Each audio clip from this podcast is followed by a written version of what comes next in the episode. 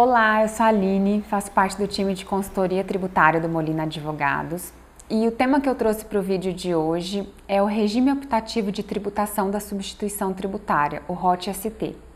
Nesse vídeo você vai entender o que é e como funciona o regime, como o Estado de São Paulo regulamentou é, a adesão pelas empresas varejistas e quais as vantagens e desvantagens do ROT-ST. A nossa ideia, na verdade, é trazer um panorama geral para que você consiga tomar uma decisão mais assertiva a respeito da adesão ou não ao regime. Bom, para quem não sabe, o ROT-ST ele surgiu com a publicação do Convênio 67 de 2019, quase três anos depois do julgamento do recurso extraordinário 593849 pelo STF, em que ficou definida a possibilidade de restituição do ICMS-ST nos casos em que a base de cálculo do tributo presumida é superior à base efetiva. O CONFAS autorizou os estados do Amazonas, Pará, Paraíba, Pernambuco, Rio Grande do Norte, Rio Grande do Sul, Santa Catarina e depois São Paulo a instituírem nas suas legislações internas a possibilidade de dispensa do complemento do ICMS-ST nos casos em que a base presumida do imposto é inferior à efetiva. Em contrapartida, esses contribuintes tem que assumir o compromisso de abrir mão da restituição do tributo quando acontece o contrário, quando a base de cálculo presumida do imposto é superior à efetiva. Então, a partir disso, os estados passaram a regulamentar o regime nas suas legislações internas. E no estado de São Paulo, essa regulamentação veio por meio da portaria CAT 25 de 2021. De acordo com a portaria, somente podem aderir ao regime contribuintes de segmentos econômicos expressamente autorizados pela Secretaria da Fazenda e Planejamento e desde que sejam substituídos exclusivamente varejistas ou substituídos varejistas e atacadistas. E aí nesse caso, só as operações em que contribuinte atuar como varejista é que serão impactadas pelo regime. Além disso, a portaria estipula que os segmentos econômicos autorizados a se enquadrar no regime optativo de tributação da substituição tributária ainda serão divulgados pela Secretaria da Fazenda e Planejamento e depois disso, as entidades representativas desses setores deverão se manifestar a respeito do interesse das empresas representadas em aderir ao regime. Essa petição a ser apresentada pela entidade, ela deve ser protocolada de forma eletrônica, mas a portaria não traz eventual prazo para esse protocolo. Depois, a Secretaria da Fazenda analisa a documentação e pode eventualmente exigir algum documento complementar. Somente a partir da manifestação da entidade representativa é que os contribuintes vão poder solicitar a adesão ao ROT através de um portal chamado e-ressarcimento, que ainda está inoperante pela Secretaria da Fazenda, mas eu acredito que nos próximos meses o Estado já consegue implementar esse sistema. O credenciamento será concedido de forma automática a partir do pedido pelo contribuinte, desde que respeitado todos os demais requisitos da portaria e ele fica válido pelo prazo de 12 meses. Ultrapassados esses 12 meses, o contribuinte pode solicitar a renúncia ao regime, mas aí ele fica impedido de fazer o um novo credenciamento pelo prazo de um ano. Um ponto importante é o enquadramento automático do microempreendedor individual. A portaria dispõe que a partir de agosto de 2021, o microempreendedor individual será enquadrado de forma automática no regime. Então, se você que está vendo esse vídeo é um microempreendedor individual, fique atento porque o seu enquadramento é realizado de forma automática. E se você não tiver interesse nessa adesão, é necessário fazer um protocolo também pelo sistema e-ressarcimento. Uma dúvida que tem sido muito comum entre as empresas a partir do surgimento do ROT é saber se vale a pena ou não aderir ao regime. É, essa não é uma resposta muito fácil.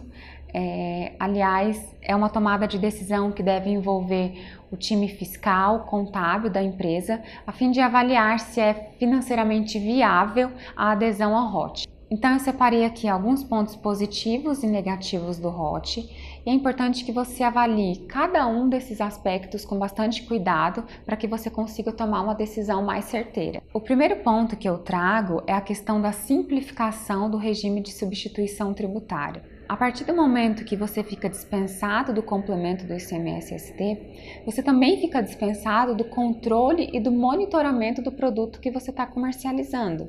Então não precisa mais você ficar monitorando as próximas operações da cadeia tributária a fim de verificar se existe ou não a necessidade de ajustar o ICMS-ST. E além disso, é importante você levar em consideração que a adesão ao ROT, de uma forma indireta, acaba dispensando também a necessidade de pagamento de encargos moratórios que seriam devidos sob o CMS-ST complementar. Então você deixa de pagar também multas e juros, que geralmente são valores expressivos para as empresas e que agora deixam de ser recolhidos por conta da dispensa do ICMS-ST complementar. Um outro ponto importante é o fato de que as legislações do ICMS são tão complexas e tão fora de um padrão que muitas vezes as empresas até sabem que possuem valores de ICMS-ST a serem restituídos, mas preferem abrir mão dessa restituição do que eventualmente contratar um advogado, um profissional é, especializado na área para entrar com processo administrativo de restituição junto ao Estado. Então, para esse tipo de empresa, e se o valor a ser restituído for muito baixo, às vezes é válido sim fazer a adesão ao ROT ST, ficar dispensado do complemento do imposto e abrir mão da restituição, já que num cenário normal essa renúncia à restituição já aconteceria. Por outro lado, o regime pode não ser vantajoso, por exemplo, para uma empresa que tem valores altos a serem restituídos.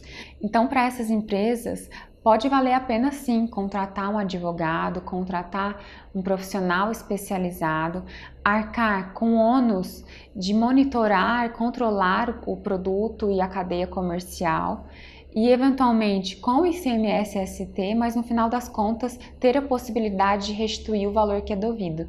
Muitas vezes essas empresas têm muito mais a restituir do que a complementar, então não vale a pena abrir mão do direito de restituição. Uma outra questão a ser considerada são as exigências impostas pelos estados para as empresas interessadas em aderir ao regime. O Estado do Rio Grande do Sul, por exemplo, como requisito para adesão ao ROT, impõe que as empresas renunciem de forma expressa e retratável eventual discussão administrativa ou judicial tenha como objeto o complemento do ICMS-ST.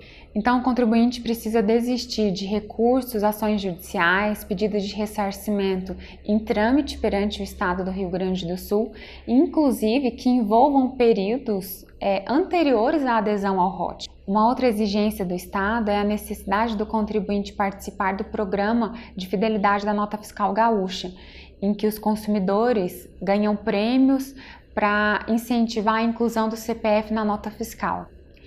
Então, a solicitação de adesão ao regime muitas vezes fica atrelada a diversas exigências desses estados e que podem às vezes causar um ônus e um empecilho muito grande para as empresas.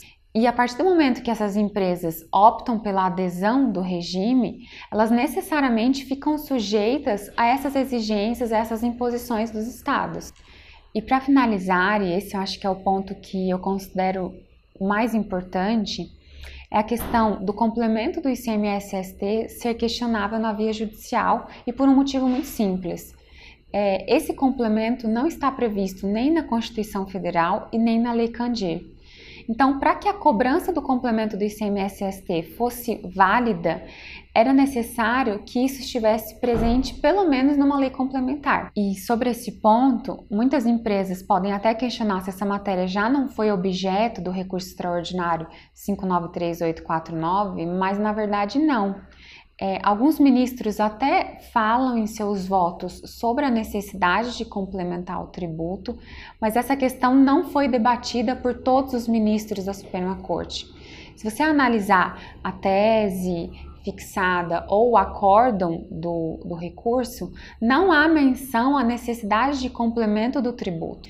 E um outro ponto importante é que o recurso extraordinário 593849 ele foi julgado e a tese foi fixada com base principalmente no artigo 150, parágrafo 7 da Constituição Federal, que diz respeito somente à possibilidade de restituição do ICMS e não da necessidade de complemento. Além disso, o Estado de Minas Gerais opôs embargos de declaração em face do recurso extraordinário 593849, questionando justamente a ausência da menção à necessidade de complemento do ICMS-ST, e o ministro Edson Fachin se posicionou no sentido de que essa matéria não teria sido questionada no decorrer do processo. Então, o complemento do ICMS-ST não foi objeto do recurso extraordinário 593849. Então, por tudo isso, os contribuintes podem sim discutir na via judicial a exigência do complemento do ICMS-ST, inclusive já existem liminares favoráveis aos contribuintes no estado de São Paulo e em outros estados também. Isso significa que, ao invés de aderir ao ROT-ST, o contribuinte pode às vezes optar pela medida judicial, de repente conseguir o afastamento do complemento do ICMS-ST sem precisar renunciar ao direito de restituição. Eu acho que esses são os principais aspectos a respeito da adesão ao ROT-ST pelas empresas. É importante que vocês, no momento da tomada de decisão, analisem esses pontos que eu mencionei. E nós do escritório estamos sempre à disposição. É, pode entrar em contato com a gente sempre que for necessário. E a gente vai acompanhando a regulamentação do ICMS-ST pelos demais estados e a evolução da jurisprudência a respeito da necessidade do ICMS-ST complementar.